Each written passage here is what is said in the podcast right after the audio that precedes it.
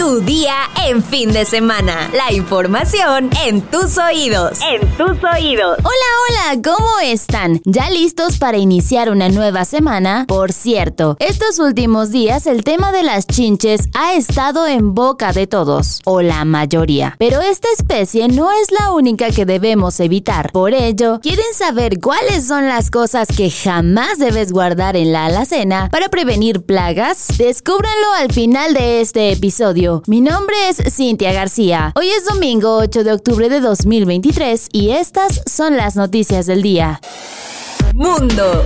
Hasta la tarde de ayer, al menos 232 palestinos han muerto en Gaza por los ataques aéreos israelíes, mientras que en Israel han fallecido más de 250 personas. La cifra de heridos en la franja se elevó a 1.697 según el Ministerio de Sanidad palestino y en Israel subieron a 1.100 según los servicios de emergencias desde que ayer por la mañana Hamas lanzara una ofensiva sorpresa contra Israel por tierra, mar y aire. El Ministerio de Sanidad de Gaza controlado por Hamas, acusó a las fuerzas israelíes de haber atacado deliberadamente a personal médico y hospitales causando tres muertes entre trabajadores de la salud, hiriendo a otros tres y destruyendo cinco ambulancias. Durante el sábado, continuaban los ataques aéreos por parte de Israel en Gaza y el lanzamiento de más de 3.000 cohetes de las milicias palestinas a territorio israelí, donde habían aún cientos de miembros de milicias de Gaza combatiendo con fuerzas israelíes en una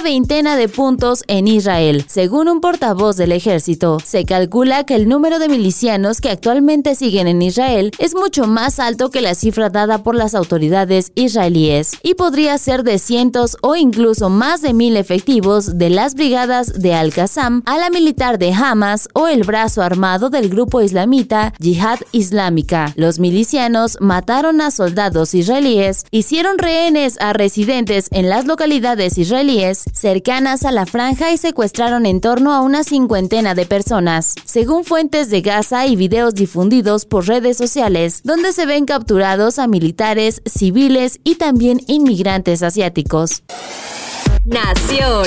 Un cortocircuito interrumpió el evento del presidente Andrés Manuel López Obrador en la zona arqueológica de Uxmal, en Yucatán. Durante la intervención del encargado del programa de mejoramiento de zonas arqueológicas, Mariela Carrillo Díaz, comenzó a escucharse un zumbido eléctrico mientras una nube de humo salía a un costado del edificio del cuadrángulo de las monjas. De inmediato, personal de seguridad de la zona arqueológica comenzó a movilizarse, incluido el personal de ayudantía presidencial. Al ver el cortocircuito, el presidente se levantó de su asiento mientras elementos de seguridad de protección civil atendían el incidente con extintores y pedían no acercarse. El cortocircuito originó pequeñas flamas que se fueron extinguiendo. Cuando se controló el percance, el presidente sonrió y comenzó a aplaudir para continuar con el evento sin que se presentara ningún otro incidente espectáculos. Luego del ataque que sufrió Israel, donde hasta la tarde de ayer más de 250 personas fallecieron y al menos 1.500 resultaron heridas por la fuerte ofensiva de Hamas, la actriz israelí Gal Gadot lamentó profundamente los hechos. La protagonista de La Mujer Maravilla se mostró consternada y escribió un mensaje sobre su sentir en este crítico momento para su país. Al menos 250 israelíes han sido asesinados y decenas de mujeres, niños y ancianos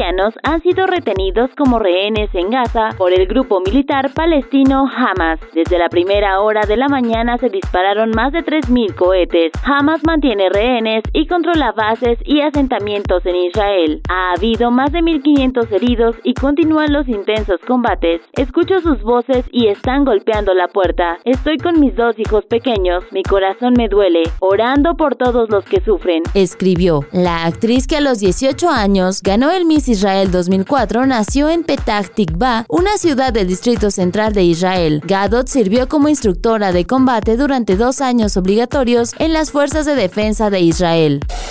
La nota curiosa del día. Steve Jobs fue conocido por ser un revolucionario en el mundo de la tecnología, tanto así que logró construir un imperio tecnológico como lo es la compañía Apple. Tuvo cuatro hijos, Lisa Brennan Jobs, Red Jobs, Erin Jobs y Abe Jobs, y a pesar de ser un genio, Steve Jobs limitaba el uso de dispositivos en su casa. ¿Cuál era el motivo? En entrevista con Nick Bilton del diario New York Times, Jobs aseguró que ninguno de sus hijos había usado un iPad cuando este fue lanzado al mercado. Para obtener respuesta a esta particularidad de un genio en tecnología, el periodista contactó al biógrafo de Steve Jobs, quien dijo que contrario a usar dispositivos, sus hijos tenían otras formas de entretenimiento. Todas las noches, Steve se proponía cenar en la gran mesa larga de su cocina hablando de libros, de historia y de una variedad de cosas. Nadie nunca sacó un iPad o un ordenador. Los niños no parecían en absoluto adictos a los dispositivos. El cuidado que tenía Steve Jobs con sus hijos también se vio reflejado en la tecnología de Apple, pues estos dispositivos tienen limitado el contenido para adultos en su App Store. Y ustedes permiten a sus hijos el uso constante de dispositivos tecnológicos, déjenlo en los comentarios.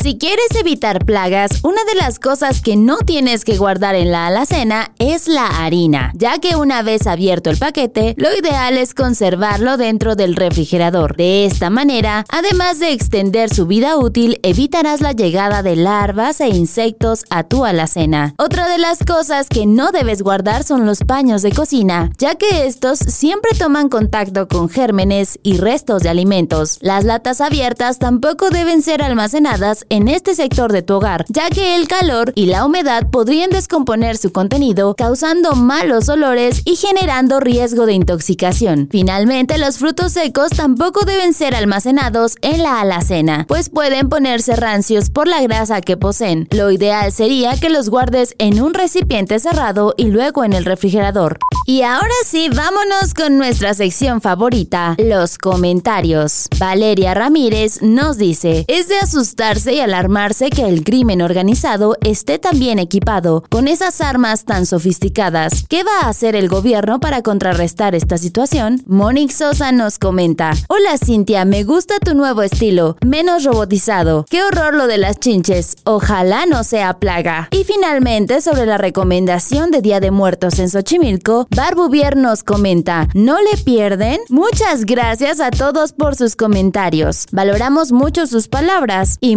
muchas gracias también a Oscar Cañas por su magnífico trabajo en la postproducción de este episodio. Ahora sí, ya estás informado, pero sigue todas las redes de El Universal para estar actualizado. Si te gusta este podcast, compártelo y activen sus notificaciones. Y mañana sigue informado en tu día con El Universal. Tu día en fin de semana. La información en tus oídos. En tus oídos.